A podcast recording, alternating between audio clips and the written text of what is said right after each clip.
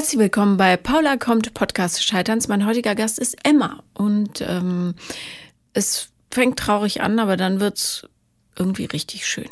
Viel Spaß.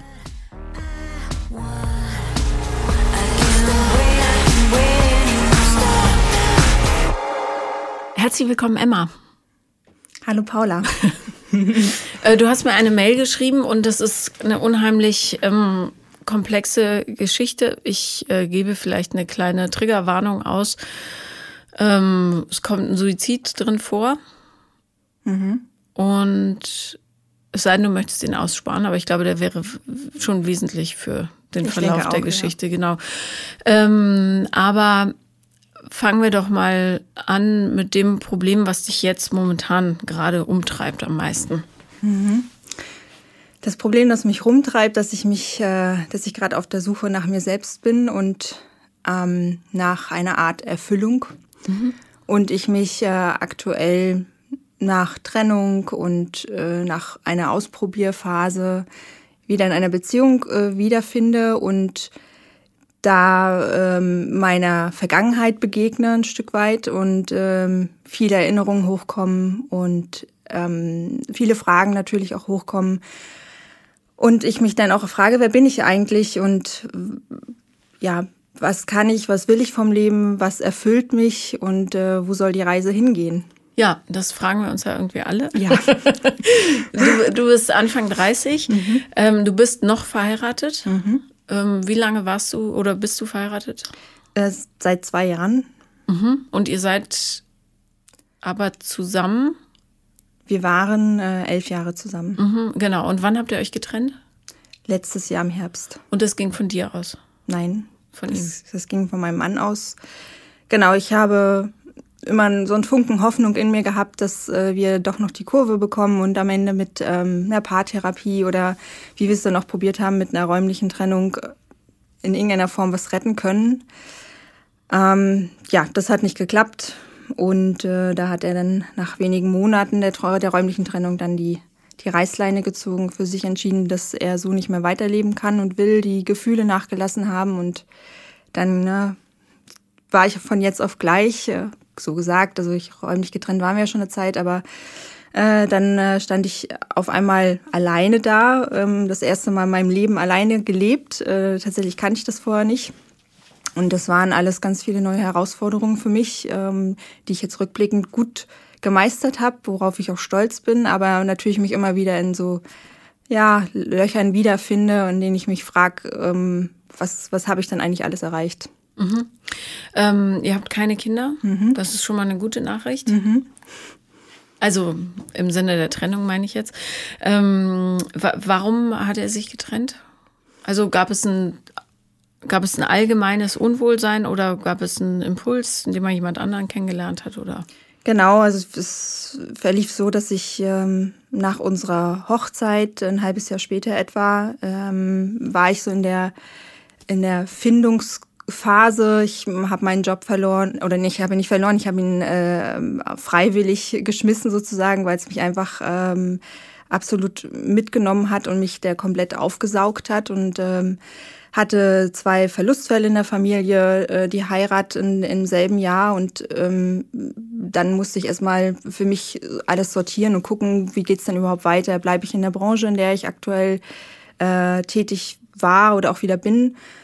Und äh, habe ähm, ja hab mir dann auch einen Psychologen gesucht, ähm, habe eine Reise unternommen, habe Yoga für mich entdeckt. Und ähm, da kamen dann viele Fragen in mir hoch, äh, was will ich eigentlich? Und ähm, das ist dieses Thema Kind, was immer wieder bei uns im Raum stand, das rückte immer mehr in den Hintergrund, beziehungsweise habe ich immer mehr erkannt, ich kann es gerade nicht, also diesen nächsten Step, den kann ich einfach nicht eingehen. Und das Verlangen bei ihm wurde aber immer größer und der Druck, der zeitliche Druck bei ihm wurde auch immer größer und das wurde dann immer mehr zu einem Diskussionspunkt. Und dann, ja, wie es der Zufall wollte, sprach mich dann einfach ein Mann äh, mitten auf der Straße an, hat mich beobachtet und meinte, hey, du gefällst mir und lass uns doch mal einen Kaffee trinken gehen. Und das denke ich jetzt rückblickend in der damaligen Situation war das einfach ja, es war eine willkommene Ablenkung ähm, von den Problemen, von den Sorgen, die man so hat in der Beziehung. Und ähm, wir haben uns dann äh, zwei, dreimal getroffen, haben geschrieben. Das wurde dann auch zu einem längeren Schreiben, heimlichen Schreiben. Ich habe mich verändert vom, vom Verhalten in der Beziehung her. Es ist nie was passiert äh, mit diesem Mann, weil ich von vornherein gesagt habe, ich bin verheiratet. Und damit war für mich die Sache geklärt und ich dachte, ich hätte es unter Kontrolle, aber es lief dann doch so ein bisschen aus dem Ruder. Und er hat mich dann irgendwann darauf angesprochen äh, und das äh, mich direkt gefragt, äh, ob es jemand anderen gibt. Und dann habe ich ihm alles erzählt und das war für ihn, so sagt er heute, der Knackpunkt. Ähm, und dann ging es eigentlich nur noch bergab. Dann fingen die Diskussionen an äh, um die Zukunft und äh, das Thema Kind wurde immer präsenter und äh, da sind wir komplett gegeneinander gestoßen und äh, ja, je mehr er es wollte, desto weniger wollte ich es und umgekehrt.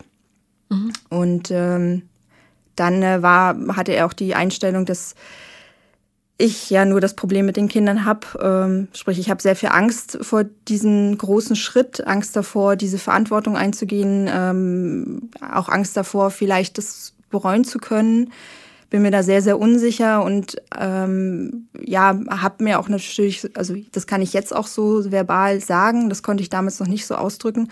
Ähm, mir hat die Sicherheit von meinem Partner gefehlt, weil er konnte mir halt nicht mehr geben, als dass er sagte, wir schaffen das, wir sind nicht, du bist nicht allein. Ähm, und das nächste Argument war, er möchte im, im Alter nicht alleine leben. Und das war für mich, äh, da hat für mich so dieses, diese Liebe gefehlt, ähm, weil da liegen ja 40 Jahre dazwischen. Ähm, ja, na, das Bedingungslose, ne?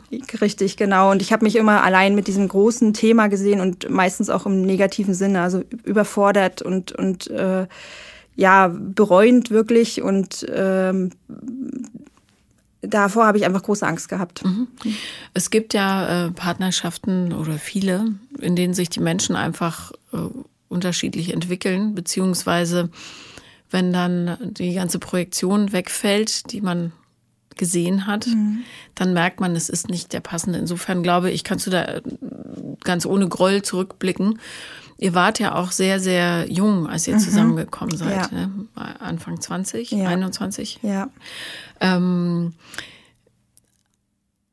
um deine Angst äh, da zu verstehen, wäre es vielleicht gut, wenn wir einen Schritt zurückgehen mhm. und mal erzählen, wo, woher du eigentlich kommst. Emotional. Ja. Ähm, ja, ich komme aus einem ähm, Elternhaus, das äh, keine Bilderbuchehe geführt hat und ich als Kind das tatsächlich eher unterbewusst mitbekommen habe, aber ähm, ich habe jetzt nicht sehr viel Liebe zwischen meinen Eltern gespürt und ähm, bin mit, mit einer Schwester aufgewachsen und ähm, die Großeltern lebten nebenan. Ähm, ja, und es gab immer sehr viel Streit. Ähm, man hat schon gemerkt, dass sich meine Eltern, also dass sie eher zweckmäßig zusammen waren, als dass es jetzt die große Liebe war. Und das sagt meine Mutter heutzutage auch. Und sie hat da auch mehrfach versucht, die Familie zu verlassen, ähm, wollte uns Kinder mitnehmen. Und äh, dann war der Druck aber seitens der Großeltern beziehungsweise auch von außen so groß, was sagen die Leute? Das waren seine Eltern. Ja, richtig. Mhm. Mhm. Was sagen die Leute dazu? Was sagt das Dorf dazu? Ähm, das war in dem Moment viel wichtiger, so dass sie dann geblieben ist und äh, ja, die Zähne zusammengebissen hat und wahrscheinlich auch immer ein Stück weit noch gehofft hat, dass es alles anders wird. Weißt du, was dein Vater in der Beziehung empfunden hat? Nein, das weiß ich nicht. Das weiß ich nicht. Ähm, ich vermute mal, dass er auch nicht glücklich war, aber für ihn, äh, so wie es ja früher einfach war, man hat, man hat, man wurde schwanger, man hat ein Haus gebaut, Kinder äh, waren da, man hat geheiratet und dann Haken dran. Und dann lebte man das Leben. bis es vorbei ist. Genau, ja. genau. Ja. Ähm, ja, und dann wurde mein Vater krank. Er hatte mit Anfang 40 einen Herzinfarkt bekommen und ähm, war, der war so heftig äh, und die, die Nachfolgen, die waren so schwer, dass er nicht mehr arbeiten konnte. Das heißt, er wurde Frührentner und er hatte einen sehr guten Job, ähm, so dass er uns als Familie gut ernähren konnte und auf, das brach dann auf einmal weg. Und ähm, ja, meine Mutter stand dann auf einmal in dem Sinne allein da mit dem Haus, mit zwei Kindern. Ähm, der, mein Vater war nicht pflegebedürftig, aber er war nicht mehr belastbar und äh, dementsprechend hat sie noch einen Zweitjob angenommen, uh, um uns äh, ja alles über Wasser halten zu können. Also für ihn die totale Niederlage. Richtig, richtig, ja. Ähm, und dann, ähm, meine Mutter hat ihm dann einen, einen Traktor gekauft, damit er wieder eine Beschäftigung hat, eine, eine Aufgabe und auch eine Erfüllung ein Stück weit. Und hat, ähm, ja, er, soweit ich mich zurückerinnern kann, ähm, ihn auch mehr in die Erziehung integriert, also was die Hausaufgaben anging und so weiter. Ja, und dann zwei Jahre nach diesem Herzinfarkt ähm, wurde dann meine Mutter krank und sie bekam Brustkrebs und ähm, es wurde operiert, sie ging auf Reha, ähm, ist auch wieder gesund in dem Sinne. Und äh, in der Zeit war mein Vater natürlich dann auf einmal wieder komplett in, ja, komplett verantwortlich für uns als Familie und als, auch als Ernährer, als Versorger der Familie, weil meine Mutter dann noch mehrere Wochen nicht da war und natürlich auch nicht belastbar war. Und äh, ich glaube, hat sich da auch wieder recht wohl gefühlt in dieser Rolle. Und äh, dann äh, ja, war es kurz vor Weihnachten. Meine Mutter kam aus der Reha ein paar Tage früher zurück als erwartet. Sie wollte uns überraschen damit. Und äh, wir saßen am Armbrutstisch und dann auf einmal stand sie vor der Tür. Und wir haben sie gesehen. Wir Kinder haben uns natürlich wahnsinnig gefreut. Und äh, die Reaktion von meinem Papa äh, war, was machst du denn schon hier? Aber in einem sehr vorwurfsvollen Ton. Und ähm, ja, dann hat er uns äh, noch ins Bett gebracht, daran kann ich mich noch erinnern. Ähm, ich habe sie noch streiten hören, ähm, obwohl es ja eigentlich ein freudiger Anlass war. Und dann war irgendwann Ruhe. Und dann bin ich am nächsten Morgen aufgewacht und dann hörte ich auf einmal Schreie. Ähm, und war in, zu dem Zeitpunkt im Bad und habe mich dann auch mehrere Stunden nicht mehr rausgetraut, weil dann die Schreie immer lauter wurden und äh, ja, das hat sich dann in dem Sinne alles aufgelöst, habe ich dann quasi aus, aus dem Bad heraus alles mitbekommen, ähm, dass mein Vater in der Nacht verschwunden war. Meine Mutter hat ihn wohl noch mehrfach gesucht draußen, hat ihn gerufen und er kam aber nicht. Und am nächsten Morgen äh, hat sie dann ihren Bruder gerufen. Der wohnt am anderen Dorfende. Der kam dann rum und äh, hat meinen Vater auf dem Dachboden gefunden. Er hat sich erhängt. Ähm, ja, und dann auf einmal äh, kam ich aus dem Bad raus und dann saßen meine Großeltern, sowohl mütterlich als auch väterlicherseits, ähm, saßen schon komplett schwarz in Trauer in, in meinem Kinderzimmer, in unserem Kinderzimmer auf unserem Bett und Wieso ist denn niemand zu dir ins Bad gekommen? Äh, ja, sie haben mich gesucht, das, äh, sie haben mich auch gerufen und ähm, ich, also das, ich habe es immer noch so fetzenweise im Kopf was dann da passiert ist. Aber ähm, ich glaube, also sie haben mich gesucht und, und äh, haben auch versucht, ins Bad zu kommen, aber ich habe dann auch äh, signalisiert, dass ich allein sein möchte. Und ähm, irgendwann, ich weiß aber auch gar nicht mehr, wer mich dann da quasi rausgelockt hat aus dem Bad, aber irgendwann habe ich die Tür dann aufgemacht und dann war meine erste Reaktion, was machen wir jetzt mit den Weihnachtsgeschenken? Also ähm, das ist ja äh, aus kindlicher Sicht äh, total logisch. Du kannst ja mit so einer großen schrecklichen Information nein, gar nicht umgehen. Nein, also. nein. Und wie äh, alt warst du? Ich war zehn mhm. Jahre. Ja, ähm, ja und aus heutiger Sicht würde ich auch sagen, und da weiß ich, dass meine Mutter schon auch mit Ärzten gesprochen hat. Sie hat versucht, für uns Psychologen zu organisieren, ähm, damit wir das als Kinder oder als Familie verarbeiten können. Und äh, die haben das aber nicht für notwendig angesehen und gemeint, dass wenn dann nur sie als Frau ähm, soll dann in die Therapie gehen. Toll. Und ähm, das merke ich halt heute noch. Also äh, meine Familie, also speziell jetzt meine Mutter und auch meine Schwester, weil meine Schwester ist in dem Moment sechs Jahre älter als ich, ist in, dann in die Erwachsenenrolle sofort geschlüpft und hat miterzogen, hat den Haushalt mitgeschmissen, hat alles das, also einfach versucht, meine Mutter zu unterstützen. Und ähm, ja, ich wurde dann als, als die Kleine äh, rausgelassen und rausgehalten aus den Problemen. Also ich wurde ganz oft zu Freunden geschickt und mir wurde es versucht, so angenehm wie möglich zu machen, damit ich von diesen Sorgen nichts mitbekomme. Aber natürlich habe ich davon alles mitbekommen. Und ich, das ist das, was ich heute auch mit dem Thema Familie verbinde. Negativität, also Tod, Verlust, Sorgen, Ängste, Überforderung, weil das ist das, was ich bei meiner Mutter alles gesehen habe ähm, weil sie hatte dann natürlich von jetzt auf gleich finanzielle Sorgen, wusste nicht, ob sie das Haus halten kann. Ähm, es ging sofort das Gerücht rum, sie hätte einen Kurschatten gehabt und äh, meine Großeltern sind dann draufgesprungen auf diesen Zug und ähm, gaben dann mehr Wert oder legten mehr Wert auf das Gerede, äh, als wirklich mal ihr in die Augen zu gucken und zu sagen, was war denn wirklich los? Also weil natürlich denke ich auch, dass sie mitbekommen haben, dass die Ehe nicht rosa-rot war. aber es halt nicht sehen wollten. Und ähm, hilft denen halt auch, äh, das zu verarbeiten, ne? Ja. In so einem Moment. Ja, ja. Wie geht's denn deiner Schwester? Tja, das frage ich sie ganz oft und äh, erstaunlicherweise gut. Ähm, sie hat nie eine Therapie gemacht und ähm, hat auch ein sehr, also ich sage mal so, ein viel, viel engeres Verhältnis zu meiner Mutter als ich zu meiner Mutter. Und ähm, ja, sie ist da, hat da, also ich weiß nicht, ob sie einen Panzer sich angeschafft hat, ähm, aber sie ähm, hat jetzt nicht das Bedürfnis, stets und ständig darüber zu reden. Und ähm, ich glaube, sie hat das halt, weil sie auch ein Stück weit schon älter war als ich, das besser verarbeiten können und ähm, auch besser natürlich alles verstanden. Und ja, ähm, war halt bei wichtigen und ernsten Gesprächen dabei und ähm, also wie gesagt, ich habe ja vieles mitbekommen, aber viele aus, glaube ich, aus vielen Teilen, vielen Brocken, die ich dann so mit wahrgenommen habe, einfach mir auch meine Realität gebastelt, weil halt auch niemand mit mir geredet hat. Und ich war auch nicht bei der Beerdigung dabei, weil ich das damals als Kind wohl auch äh, abgelehnt habe und gesagt habe, ich habe Angst davor und bin irgendwie Monate später erst ans Grab gegangen und ähm, ja, so erkläre ich mir das einfach, dass meine Schwester da ein Stück weit äh, besser mit diesem Thema umgehen kann und da ähm, ja, aufgeräumter ist im Kopf, sag ich mal.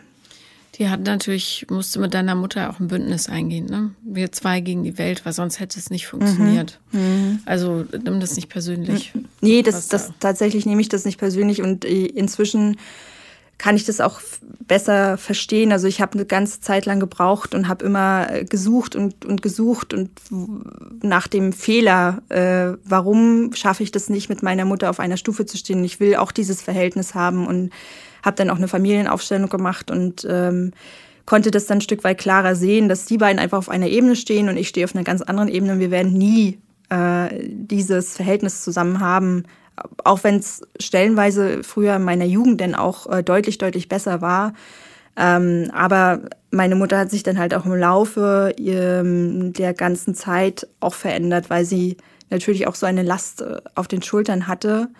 Ähm, so erkläre ich mir das auch, ähm, dass sie da sich für sich ja auch ein Stück Flucht gesucht hat oder einen Fluchtort, wo es ihr einfach mal ein bisschen besser geht, wo sie mal zur Ruhe kommt und das hat sie dann Jahre später in Tabletten gefunden mhm. und äh, ist dann da abhängig geworden.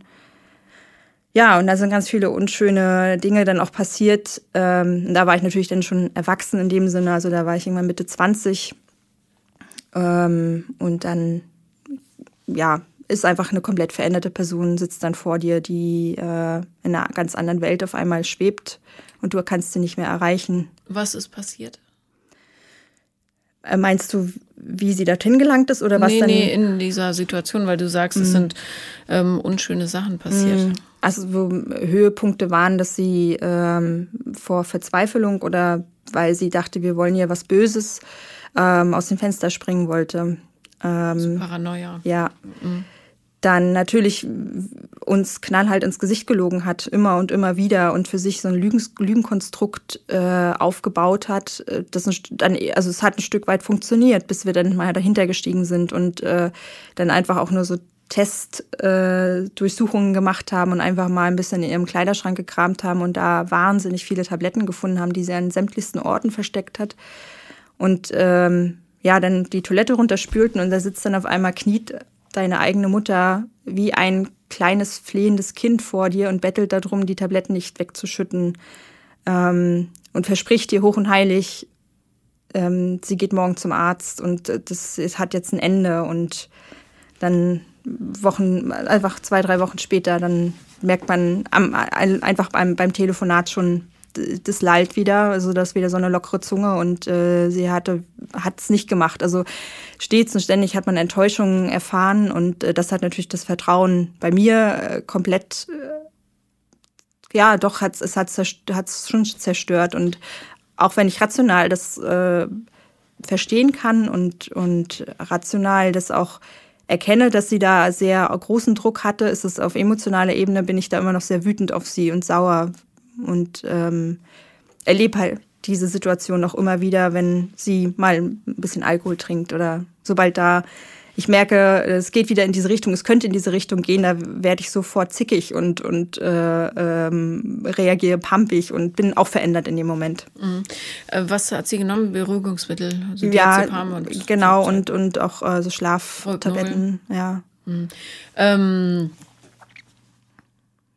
siehst du denn, dass sie einfach fertig ist, die Frau? Ja. Und das ist jetzt nicht der gesunde Weg und auch nicht der richtige, aber das ist ihr Weg, mit dieser Geschichte umzugehen, die natürlich der Hammer ist. Mhm. Ja. Also, was glaubst du, wie viel Scham und Schuld die empfindet? Mhm. Tonnenweise. Mhm. Lebt sie immer noch in dem Haus? Mhm.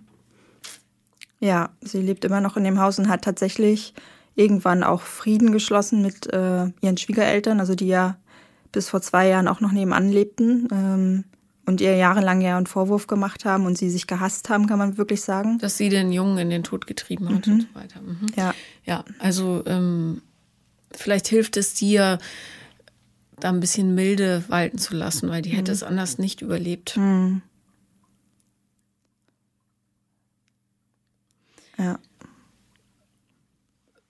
Wie hast du deinen Mann kennengelernt? Mm. Wir haben damals äh, in, im, ja, im Nachbarort zusammengelebt. Ich habe meine Ausbildung gemacht, er hat studiert und dann über einen gemeinsamen Freund äh, sind wir uns begegnet. Und ähm, ja, also ich war hin und weg und habe aber immer gedacht, wow, ähm, aber der, was, was soll der an mir finden? Also groß und, und äh, muskulös und äh, studiert. Ähm, ja, und. Was hast du zu bieten? Großmuskulös und studiert, da kann ich dir jetzt ungefähr 7000 Trillionen Leute zeigen, ja. das halt ja, ähm, Warum war, sollte er dich nicht mögen? Ich weiß auch nicht. Ich ähm, habe mich in dem Moment so als graues Mäuschen gesehen und ähm, kam halt aus meinem, also nach der Ausbildung kam ich aus meinem Dörfchen, sag ich mal, oder nee, vor der Ausbildung äh, kam ich aus meinem Dörfchen und äh, ja, hatte halt da meinen Freund mehrere Jahre und das ging dann auch irgendwann in die Brüche und dann bin ich quasi in die große Stadt gezogen und äh, auf einmal ist da halt so ein Städter, der äh, einen nett findet und äh, einem Aufmerksamkeit schenkt und ähm, man fragt sich dann, hey, hier laufen doch so viele tolle Mädels rum, warum ausgerechnet ich? Also das war dann eher so das fehlende Selbstbewusstsein. Mhm. Und ähm, ja, und das, ähm, die, dann war meine Ausbildung vorbei, ich zog weg und dann war es erst so eine Fernbeziehung und ähm, für mich war es aber die große Liebe. Und wir blieben dann stets und ständig im Kontakt und dann schon nach einem Dreivierteljahr war irgendwie klar, okay, ähm, wir waren halt so weit voneinander entfernt, dass von. von äh, Aber er ist in Berlin geblieben in der Zeit. Richtig, genau, mhm. genau. Und dann äh, bin ich äh, ja zurückgezogen sozusagen und dann haben wir, äh, ich bin quasi von der WG in eine andere WG und dann direkt zusammen in eine Wohnung gezogen. Das mhm. heißt, aus das ich kenne nichts anderes als nur zusammenzuleben. Mhm. Ähm, und dann begann halt unsere gemeinsame Reise. Ähm, wir sind zusammen groß geworden und also erwachsen geworden, viel mehr und äh, haben Deutschland kennengelernt, sind äh, mehrfach umgezogen aus beruflichen Gründen und es hat sich immer alles auch so arrangiert, also dass wir beide was gefunden haben und äh, zusammen dann immer wieder ja ein neues Leben aufgebaut haben in der jeweiligen Stadt und äh, dadurch auch irgendwie immer enger zusammengeschweißt sind. Aber es wurde dann auch irgendwie von Mal zu Mal schwerer, weil man wurde auch irgendwie älter und äh, die Menschen, die man dann kennenlernte, die hatten alles ihren festen Freundeskreis oder nicht das Interesse jetzt, wie man irgendwie früher als Student äh, äh, heiß darauf war, neue Leute kennenzulernen. Das heißt, es gab nur noch euch zwei irgendwann? Ja, also es wurde dann immer schwerer, Leute kennenzulernen. Also wir haben in jeder Stadt unseren Freundeskreis aufgebaut äh, und dann ist es immer wieder schwer gewesen, von Mal zu Mal schwerer mhm. geworden, äh, diesen Freundeskreis zu verlassen und dann weiterzuziehen. Ähm, Inwieweit hat deine Geschichte, ist die aufgeploppt in dieser Beziehung?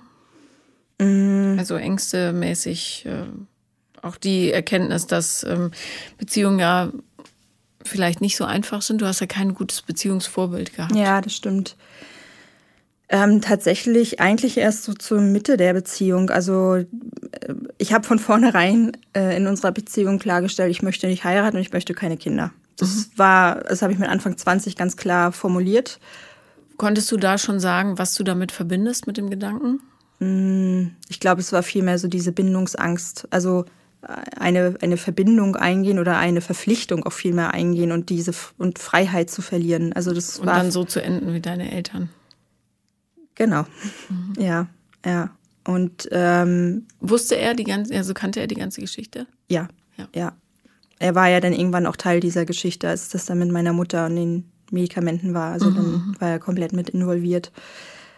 Ähm, und naja, dann lebten wir halt, also meine Aussage, klar, die war mit Anfang 20, da denkt man sich auch, naja, ist es ja auch noch Zeit. Ja. Da muss man ja nichts überstürzen. Von daher haben wir erstmal die Welt kennengelernt und irgendwann dann mit Ende 20, wenn dann so die Freunde um einen herum äh, anfangen, äh, Familien zu gründen oder es wird dann irgendwie doch, sie gehen den, nächsten, den nächsten Lebensabschnitt ein, dann äh, fängt man dann nochmal an, darüber zu reden. Oder man merkt irgendwie, okay, innerlich entsteht bei mir so ein Druck und ich bin einfach absolut genervt davon, wenn auf meiner Arbeit nur von Kindern geredet wird und man trägt dann diese Unzufriedenheit mit nach Hause und ähm, dann sagt er aber, okay, aber das ist eigentlich das, was ich will. Und, und du bist aber scheinbar komplett dagegen. Und äh, so entstehen dann, haben wir dann doch mal hin und wieder drüber geredet, aber auch jetzt rückblickend muss ich sagen, haben wir viel zu selten darüber geredet und viel zu tief, also viel äh, sel selten äh, tief, tiefer darüber geredet einfach. Warum hat dich das so getriggert, wenn auf der Arbeit darüber gesprochen wird, wie die Leute heiraten und Kinder kriegen? Also schon klar, aber ähm, hast du, konntest du das reflektieren in dem Moment? Nee, damals konnte ich das noch nicht reflektieren. Das war einfach zu viel für mich. Und äh, ich war immer noch in so einer Bitte 20 Blase, ähm, das die Welt entdecken und, und ähm, Spaß haben. Also nicht, dass ich jetzt permanent irgendwie ja, ja, klar. Konntest du denn klar formulieren, ich habe Angst, so zu enden wie meine Eltern? Mm -mm, damals noch nicht. Damals das konnte ich noch nicht. Mhm. Das hat wirklich, äh, ja, ich würde wirklich sagen, das hat jetzt so lange gedauert, bis ich äh, die Psychologin auch mir gesucht habe und wirklich angefangen habe, bei mir mal zu schauen, was da los ist und Dinge aufzuarbeiten. Das heißt, du hast jetzt erst vor wie lange? Seit der Trennung? Ja, also es, äh, ich bin jetzt ungefähr, also Anfang letzten Jahres war es mhm. äh, so gute anderthalb Jahre, fast zwei Jahre in Therapie. Gut. Ja. Hast du ihm das mal erklärt inzwischen?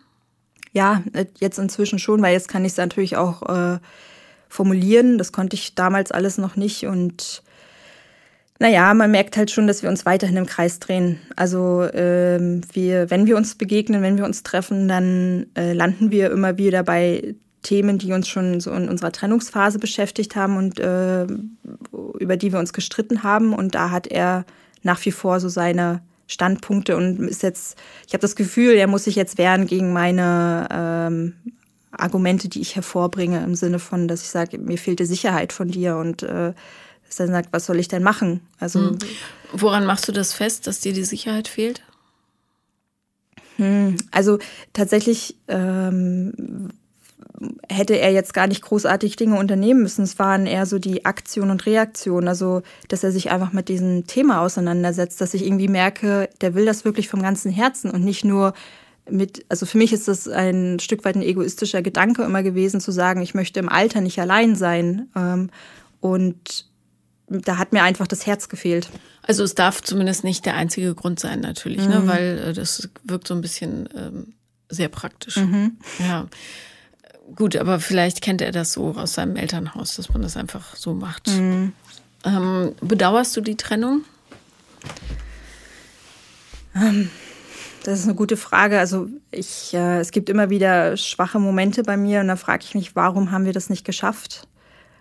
Ähm, weil es einfach auch elf Jahre sind und wir eine tolle Zeit hatten zusammen und äh, wir uns wirklich geliebt haben. Und es gibt jetzt nicht diesen Cut, dass man sauer aufeinander ist, weil der eine dem anderen so sehr wehgetan hat.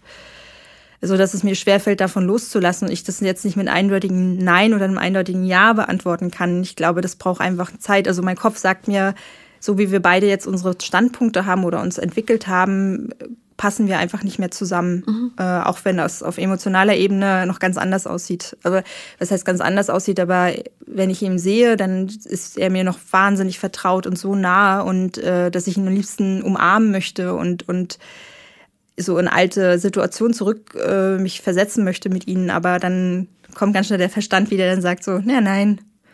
Naja, es ist ja auch logisch, wenn du mit jemandem elf Jahre zusammen warst und ihr euch ja im Grunde nicht im Streit getrennt habt, mhm. sondern weil die Lebenspläne nicht übereinander passen, ja. ähm, dass man dann, äh, du, du, magst ja jemanden nicht mehr, nicht bloß weil ihr getrennt seid, mhm. das ist doch logisch. Also, mhm. und du kannst ihn ja ruhig in den Arm nehmen. Ja. Also, was er vielleicht nicht zulässt jetzt, aber. Ja, ich glaube, er ist da auch selber hin und her gerissen. Ich merke einfach bei mir, dass ich wahnsinnig zu kämpfen habe mit Verlustangst. Also ihn als Menschen äh, wirklich zu verlieren. Und ich das fällt mir so schwer, ihn loszulassen. Da kommen natürlich Dinge mit meinem Vater einfach wieder hoch. Klar, und nimm ihn mit in die Therapie. Ja, das tatsächlich habe ich darüber auch schon nachgedacht, ob wir auch nachträglich noch eine Paartherapie Absolut, machen. na klar. Mhm. Also wenn Trennungen für eines gut sind, dann um daraus zu lernen. Mhm. Und gerade wenn man ähm, noch miteinander reden kann, vernünftig, mhm. ähm, dann bietet sich das total an. Mhm. Alleine, um Dinge zu verstehen und eben vor allen Dingen auch in der nächsten Beziehung nicht die gleichen Fehler zu machen. Mhm.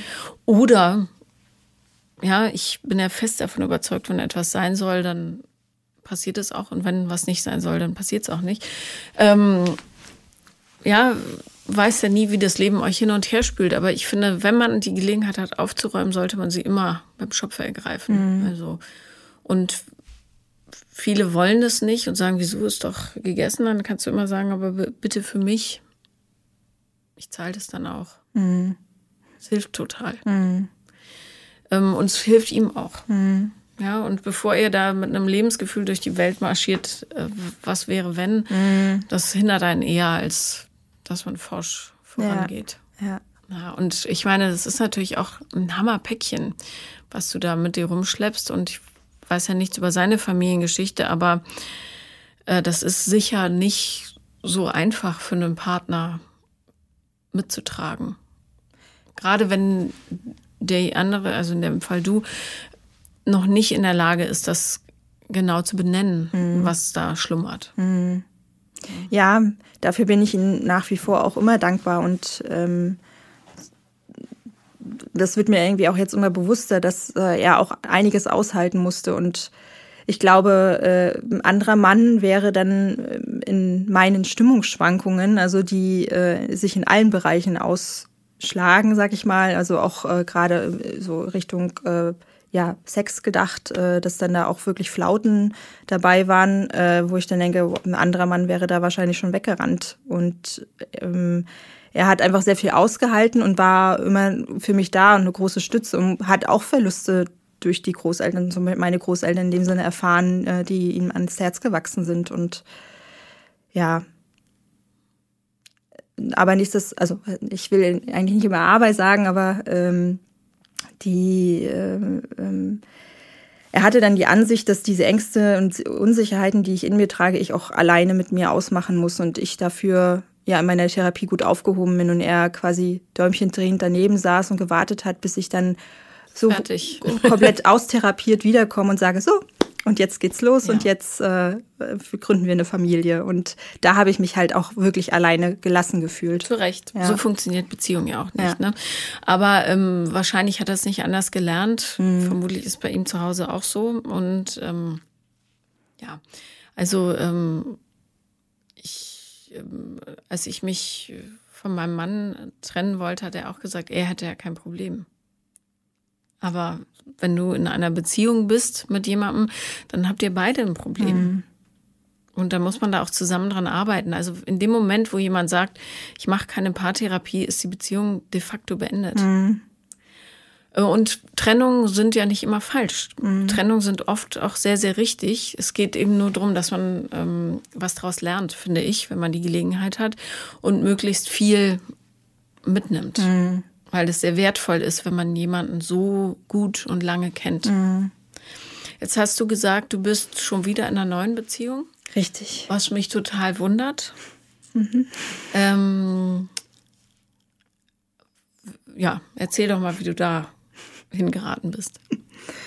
Ähm, ja, wir sind uns auf in der beruflichen Situation begegnet und ähm, haben uns einfach nett unterhalten, hatten, haben länger miteinander zu tun gehabt äh, beruflich. Und ähm, er kommt auch aus einer Trennungsphase. Äh, und ja, das war eigentlich tatsächlich so unser unsere Einstiegsgespräch. Und ach, du auch getrennt, ja, ich auch getrennt. Und ähm, ähm, dann haben wir an einem gemeinsamen Projekt gearbeitet, das dann irgendwann vorbei war. Und dann haben wir gesagt, komm, dann äh, lass uns doch einfach was trinken gehen. Das war noch vor, den, vor der Corona-Zeit. Und ähm, das war tatsächlich so mit das erste Mal, dass ich äh, ja, also dass das Leben wieder Spaß gemacht hat, gut geschmeckt hat und ich äh, mich darauf einlassen konnte, einfach nur einen netten Abend zu haben und mal den Kopf auszuschalten. Und haben vier Stunden lang nur gequatscht und sind danach einfach im Kontakt geblieben und haben geschrieben, geschrieben, geschrieben. Und ähm, dann haben wir uns, äh, ja, in, äh, haben wir uns wieder getroffen hatten ein tolles offizielles erstes Date sozusagen und ähm, ab dem Moment äh, ja haben wir uns regelmäßig besucht. Dann, wie gesagt, dann kam Corona, dann hat sich das ein bisschen abgeflaut, aber dafür waren dann die Treffen, die man dann hatte, irgendwie noch viel viel intensiver. Wie weit ist der weg? Nur so ungefähr? Ja, es sind so knapp 400 Kilometer. Mhm. Ja und ähm, das war, wir haben dann quasi unsere, unsere eigene Welt geschaffen, kann man sagen. Und, ähm, und das war schön. Und es hat mir, also es, nach wie vor finde ich das auch, dass, ähm, diese Art von Fernbeziehung zu führen, die, ähm, also ich könnte jetzt keine so 100% Beziehung mhm. eingehen, ähm, dass, ich, dass man sich permanent stets und ständig sieht.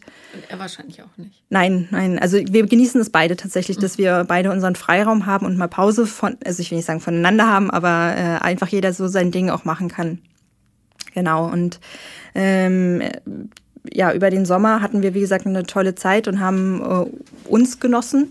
Und äh, man muss dazu sagen, er ähm, ja, bringt ähm, mehrere Kinder mit ins, in die Beziehung. Und ähm, als, das hat er natürlich von vornherein auch so kommuniziert, weil das ist nun mal ein Teil von ihm. Und ähm, ich habe in keiner Sekunde darüber nachgedacht, okay, dann ist er raus. Also, weil ich auch natürlich gar nicht auf der Suche war. Und ähm, wie alt sind die? Ja, so zwischen fünf und neun. Mhm. Und ähm, wie viele, muss nicht sagen. Oh, okay. Mhm. Süß. Ja. Weiß man, wann ein Hobby braucht. ähm. ähm, und ähm, ja, natürlich, weil wir in unserer Blase lebten, war das für mich auch noch sehr gedanklich noch sehr weit weg, dieses mhm. Thema. Und irgendwann war natürlich aber der Punkt erreicht, dass wir gesagt haben, okay, jetzt soll es auch mal Überschneidungen geben und dass ich mal die Kinder kennenlerne und ähm, hatte aber auch bis zu dem Zeitpunkt nie Bedenken. Also ich hatte da keine Angst vor. Wie, wie lange sind die getrennt, er und seine Frau? Ähm, anderthalb Jahre. Und sie lieb zu den Kindern? Ja, ja, ja. Also das ist, funktioniert wunderbar. Super. Okay, ja, ja. Gut. Also die Leid aus äh, objektiver Sicht betrachtet würde ich sagen, dass sie nicht irgendwie unter der Trennung leiden. Ja, tun sie natürlich trotzdem und finden das blöd, aber ja, ähm, ja. ja. Okay. Also es wird aber, aber so schön wie möglich gemacht. Ja, okay. genau, mhm. genau. Gut. Und äh, naja, und jetzt äh, gab es aber dann die ersten Begegnungen und ähm, da, also alles hat super geklappt im Sinne von, ich muss, ich hatte Angst, dass ich Ablehnung erfahre, dass ich mich in irgendeiner Form so verstelle, automatisch verstelle, um den Kindern zu gefallen. Und das war aber irgendwie gar nicht der Fall. Also ich komme gut mit denen klar. Ich kam schon immer gut mit Kindern klar. Deswegen waren noch, haben mich immer alle gefragt, warum willst du keine Kinder? Also gerade bei dir kann ich mir das so gut vorstellen. Heute Kinder sind doch auch Kinder, also insofern. Ja, und da, tatsächlich habe ich das aber auch gedacht, naja, vielleicht bin ich einfach die bessere Patchwork-Mama oder die bessere äh, Freundin einfach für die Kinder. Du, je mehr, desto besser. Also Kinder können, weiß Gott, mehr Erwachsene brauchen als nur zwei. Mhm, ja. Ähm, ja. Ähm, ja, und ähm, habe dann jetzt inzwischen äh, schöne Tage äh, mit den Kindern verbracht, aber muss auch dazu sagen, je mehr Zeit ich mit den Kindern verbringe, desto mehr wird mir diese Komplexität des Ganzen mhm. bewusst. Also, weil natürlich da ist auch noch eine andere Frau, die wird immer mit im Spiel sein. Also es werden auch nie meine Kinder sein. Es äh, ist mir einfach immer bewusster geworden, das ist alles seine Welt und das sind. Äh Vielleicht ist das eine Bombenfreundin. Ja. Man weiß es nicht. ja, manchmal sind die Ex-Frauen Top-Freundinnen. okay, das äh, mag sein. Ich habe sie noch nicht kennengelernt. Mhm. Ähm, Kannst ja mal machen. Ich, äh, da merke ich gerade, dass so in mir drin so die nächste Angst auf einmal hochkommt. Ja, ja, ich also sehe das, das, an deinen Augen. Ja, wirklich. Ähm, ja. Also auch mich noch mehr auf dieses Familienleben einzulassen, weil das mir in mir drin auch ganz viele Erinnerungen hochruft. Also ich beobachte ihn in der Vaterrolle, wie er mit seinen Kindern umgeht und das treibt mir Tränen in die Augen und ich muss die Situation manchmal verlassen. Und das sind so Kleinigkeiten wie, er liest den Kindern was vor oder ähm, da bin ich dann so tief in mir, so traurig, ähm, dass ich dann auf einmal überfordert bin mit dieser Situation und dann raus muss. Es hilft total, das dann direkt zu kommunizieren. Ja, also ich sage es ihm dann danach, mhm. äh, beziehungsweise er merkt es mir auch sofort an. Du kannst den Kindern sagen, ich finde es so schön. Mir mhm. laufen die Tränen. Ja, das traue trau ich mich tatsächlich nicht vor den Kindern dann irgendwie so Schwäche zu zeigen oder emotional zu werden vor den Kindern. Ich finde immer, äh, die Leute tun immer so, als wären Kinder, als müssten die beschützt werden vor Emotionen. Ich mhm. finde, je größer das Spektrum ist, ja, positiv. Mhm. Also man kann aber auch streiten vor Kindern, finde ich. Es mhm. muss, muss, konstruktiv bleiben äh, und nicht verletzend werden. Mhm. Aber je mehr die mitkriegen, desto besser. Die sollen mhm. wissen, dass Erwachsene ganz normale Menschen sind, dass sie weinen, dass sie traurig sind, dass sie mhm. verzweifelt sind, dass sie glücklich sind und so weiter. Und desto mehr kannst du da auch loslassen. Mhm. Ja.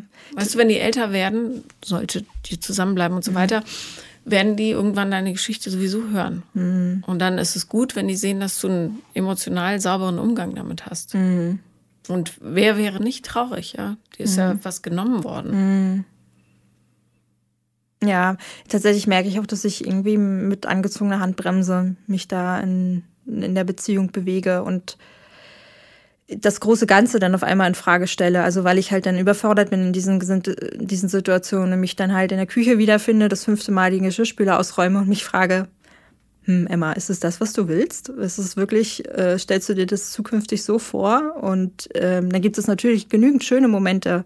Ich pick mir immer so die negativsten für mich raus im Kopf und die bleiben dann. Und Oder du siehst es anders und sagst, was für ein großes Geschenk, dass ich Vaterschaft nochmal erleben darf. Ja. Ja. Also das, das ist, da, da bin ich gerade an dem Punkt, das versuche ich mir auch zu sagen und äh, dass ich es einfach auch versuche mehr zu genießen, ähm, das so zu erleben. Und ich bin da noch so zögerlich, dass ich mich auch gar nicht traue, zwischen Vater und Kind zu stellen. Also wenn sie sich aneinander gekuschelt vor den Fernseher hinlegen, dann setze ich mich wirklich gefühlt fünf Meter daneben oder ganz woanders hin und äh, also suche mir irgendwas, was ich dann ähm, stattdessen tue, um, um eine Ausrede zu finden, jetzt nicht dabei zu sein, aber um das aus der Entfernung zu beobachten, um mir selber dann gefühlt damit weh zu tun, dass ich halt nicht Teil des Ganzen bin, weil ich dann aber auch denke, ich habe nicht das Recht, das jetzt gerade kaputt zu machen, diese intime Situation und traue mich nicht, mich da zwischen zu drängeln, sozusagen. Also das ist so viel Kopf, was dann, äh, also so, so, eine, so eine Kopfsache in mir, die mich so hemmt, mhm. ich zu sein. Aber bitte doch eingeladen zu werden. Und dann sagst du zu den Kindern, ich würde so gerne mitgucken, das sieht toll aus. Darf ich mich hier hinsetzen? Das Verrückte ist ja, sie laden mich schon ein. Ja, eben. Stell dir mal vor, wie die sich fühlen, die laden dich ein und du kommst nicht. Ja, ja. Und ich finde das ganz clever äh, gelöst energetisch. Ja? Dein Vater scheidet aus dem Leben, du scheidest aus der Beziehung, weil du keine Kinder willst. Und die Welt setzt dir jemanden vor die Füße, der dir genau das aus sicherer Distanz mhm. zeigt. Mhm. Das ist eigentlich cool. Mhm. Und ganz absurderweise, ähm, das habe ich, und da bin ich sehr verwirrt. Ich habe ja nie diese Frage eindeutig beantwortet, möchte ich Kinder ja oder nein? Und da hat mir mein Mann irgendwann die Pistole auf die Brust gesetzt und ich konnte und wollte diese Frage nicht eindeutig beantworten, weil ich mir nie sicher war und ich auch Angst hatte, wenn ich Nein sage, verliere ich ihn. Sage ich Ja, dann verliere ich mich selbst. Ja, dann war es nicht das Richtige. Und tatsächlich bei ihm ist es jetzt so, dass ich merke, in mir drin keimt irgendein Gedanke, nicht Gedanke, ein Gefühl, irgendwas, was mir sagt, ich möchte was Eigenes haben.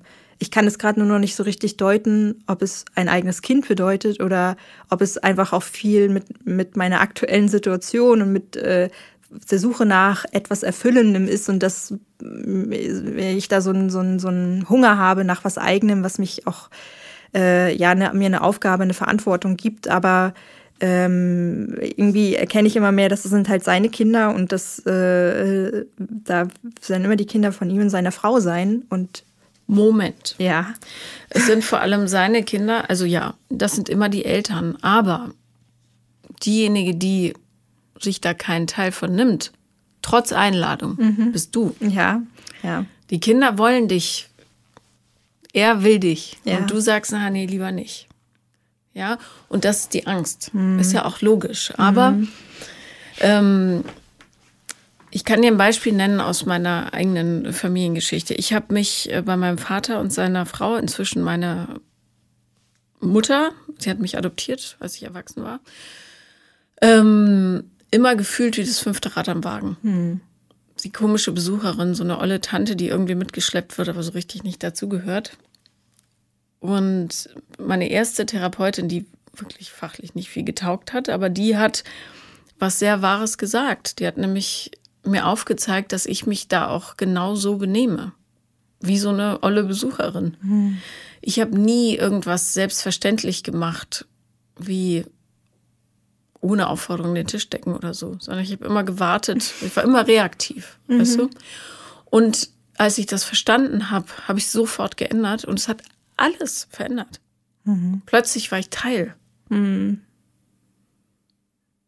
Das ist verrückt, so wie du es gerade beschreibst. Genauso fühle ich das auch und sehe ich das auch. Also ich, ich äh, sag mir zwar, ich lasse mich drauf ein, wenn ich bei ihm bin und bei den Kindern, aber ich warte tatsächlich auf Anweisung ja. und fühle mich dadurch absolut unzufrieden und so unnützlich. Ja. Also so. Ja, weil du halt warum, halt blöd in der Gegend rumstehst. Genau, genau. Ja. Und ähm, ist ja auch unnütz dann.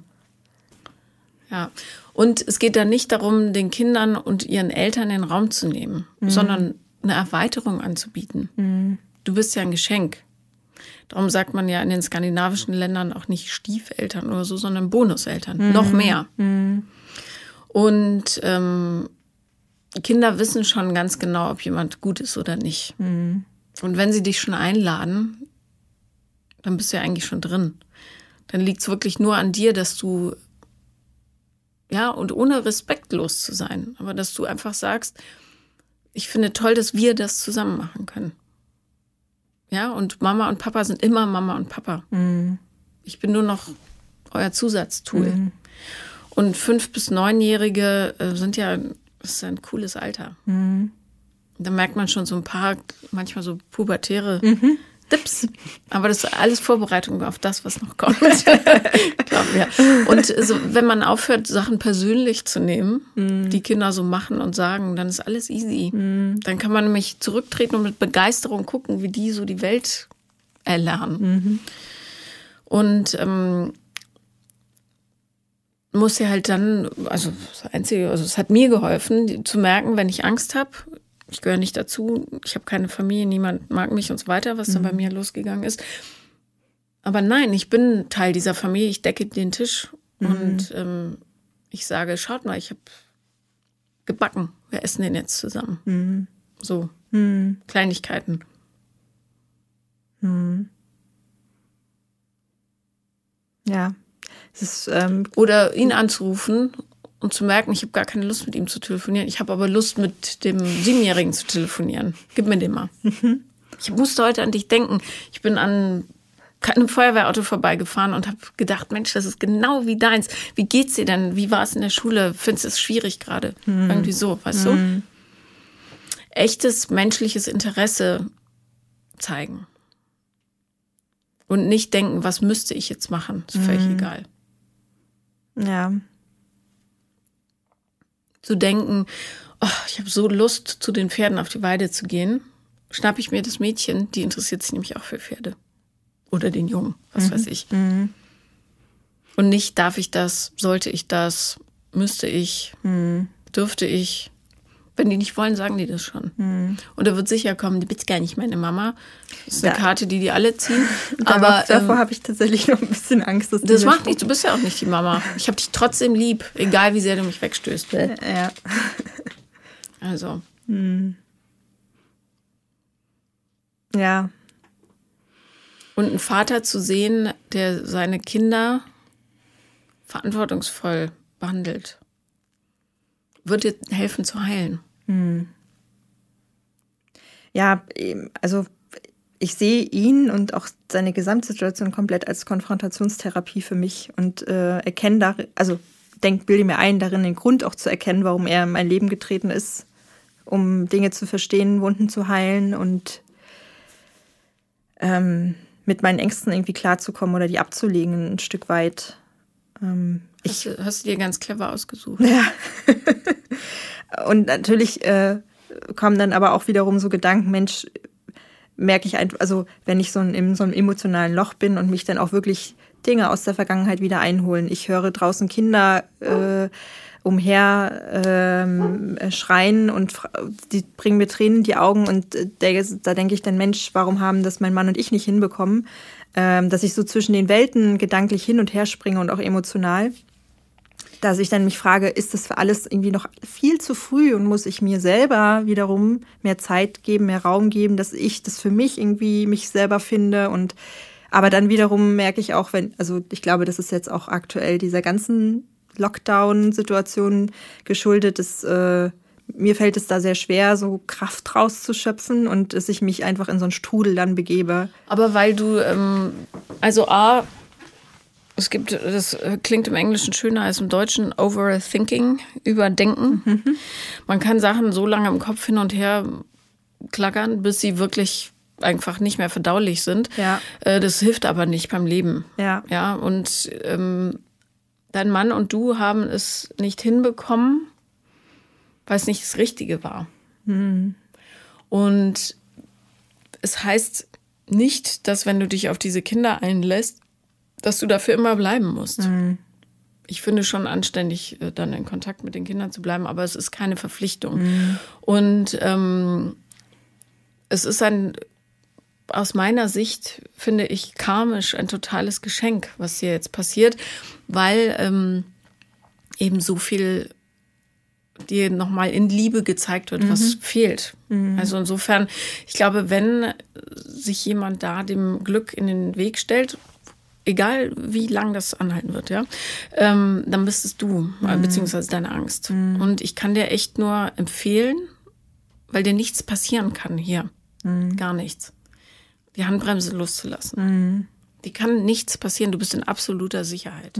Ja. Und du, hast es ja ganz clever gemacht. Du hast eh Distanz, ja, du bist schuld, dass wir alle Corona haben, damit du da nicht hinfahren musst. Danke. und ähm, äh, äh, aber du, du hast ein schöneres Leben, wenn du es genießt. Mhm. Ja, und ich glaube nicht, wenn du darüber nachdenkst, mit deinem Mann jetzt nochmal zehn Jahre zu verbringen, dass das was wäre, was dich so richtig glücklich machen würde. Nee, das kann, durchdenke ich natürlich auch immer wieder. Natürlich, aber ähm, das ist halt Sentimentalität. Ja, ne? ja. Und du bist nicht gescheitert in dieser Ehe. Gar mhm. nicht. Sondern ihr habt rausgeholt, was rauszuholen war. Mhm.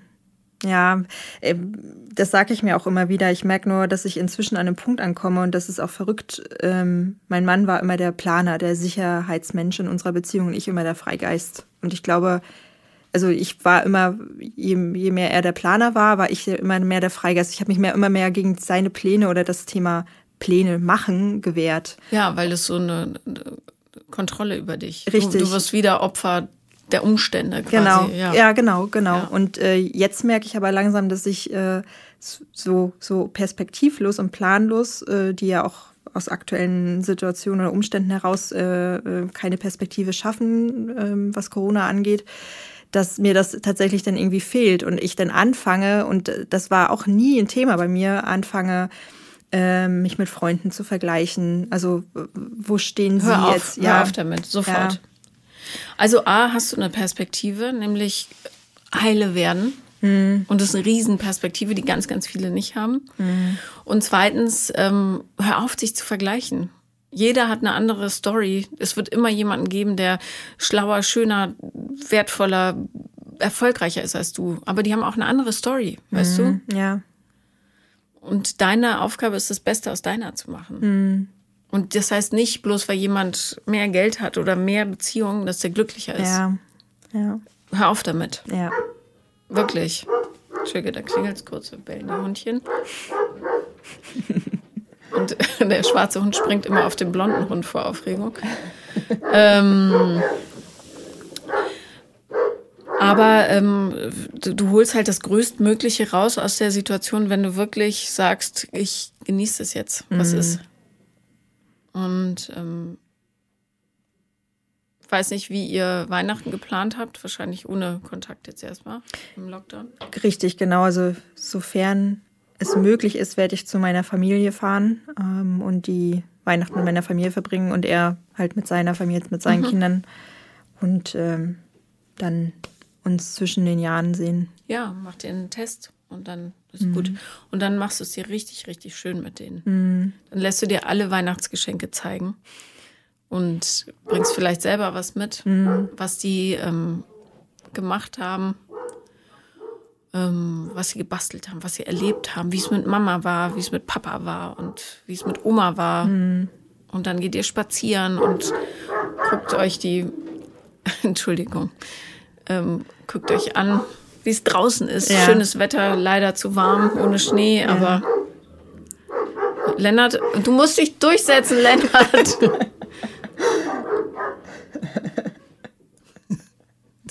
Setz dich durch, Lennart.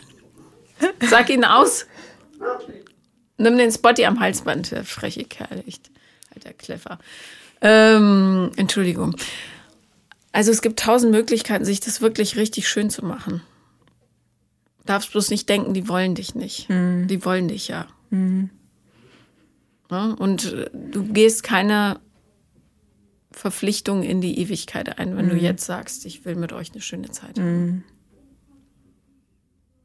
Und es hilft sicher, denke ich, wenn du mit deinem Ex-Mann nochmal eine Runde drehst mhm. und auch siehst ihn jetzt mit Distanz, dass er wahrscheinlich nicht der Partner ist, den du dir sowieso vorstellst. Und vor allem brauchst du auch nicht jemanden, der sagt, ähm, naja, äh, ich will halt nicht allein sein. Mhm. Ja, sondern jemand, der sagt, guck mal, ich habe hier mega Leben in der Bude und ich habe Lust, es mit dir zu machen. Mhm. Und egal, ob das der jetzt ist oder irgendjemand, weißt ja, du, das ist ja. egal. Aber jetzt hast du das und ich glaube, das kann dir unheimlich viel ja. bringen. Ja. Mhm. Jetzt muss ich es nur noch äh, meinen mein Kopf ausschalten. und wenn der Kopf einsetzt, sagst du, ach, da ist ja wieder der Kopf. Mm. Lass uns doch mal gucken, was der Bauch sagt. Mm. ist alles eine Frage des Bewusstseins. Ja, ja.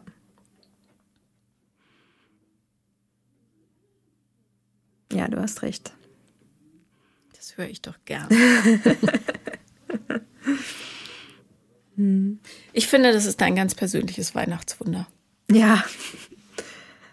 Es ist ein schönes Geschenk, ja. Wollen wir jetzt, mit, ob wir jetzt von Universum, Karma oder sonst mhm, was reden, mhm. ist cool, dass dir das passiert ist. Mhm. Und es klingt wie ein netter Mann, finde ich. Das ist er definitiv auch. Und er gibt mir alle Freiheiten. Äh, er will mich in keine Rolle stecken. Er hat keine Erwartungshaltung an mich, was äh, die Familie, was die Kinder angeht. Äh, er möchte mich einfach gerne bei sich haben, in seiner Nähe haben und dann mit den Kindern zusammen ist für ihn halt das Glück perfekt. Und ähm, ja, ich, wie gesagt, ich muss einfach für mich dann da noch so meinen Platz finden und ähm, dann auch für mich da so ein Stück weit äh, mein, ich, ja, das klingt vielleicht auch egoistisch, aber so mein Ding machen ähm, weil ich dann, dann versuche ich manchmal zu sehr, mich darauf einzulassen, dass ich dann ähm, ja so fremdbestimmt bin und er mir dann vorgibt, was ich zu tun und zu machen habe. Und er will das ja selber auch gar nicht, aber das passiert dann automatisch irgendwie. Und ja, und das passiert aber auch nur, weil du deine eigenen Impulse unterdrückst. Und mhm. du hast aber ähm, durchaus das Recht, du selber zu sein, auch in Gegenwart von fremden Kindern. Ja. Also, ja. und das macht dich auch attraktiver als Mensch. Für alle Beteiligten mhm. und vor allem für dich. Mhm. Ja. Ja, jetzt haben wir auf jeden Fall, oder er vielmehr, ähm, hat sich einen Hund geholt und das ist immer schon mein tiefster Herzenswunsch gewesen. Ich bin mit Hunden aufgewachsen und äh, merke jetzt auch irgendwie, Mensch, warum warte ich eigentlich schon seit Jahren darauf und mache es nicht einfach? Und ähm, das kam dann quasi mit ihm, so dieser Gedanke und die Idee und er setzt es halt um. Und jetzt bin ich natürlich auch im siebten Himmel, was das angeht und äh, merke, da setzt auch wieder mein Kopf an, dass ich denke, ja, es ist ja sein Hund, nicht meiner. Und jetzt äh merkst du selber, ja. ne? Ja. Ja. Okay. Ja. So, ab jetzt zählst du. Zeig dich. Ja. Danke, dass du da warst. Vielen Dank, Paula.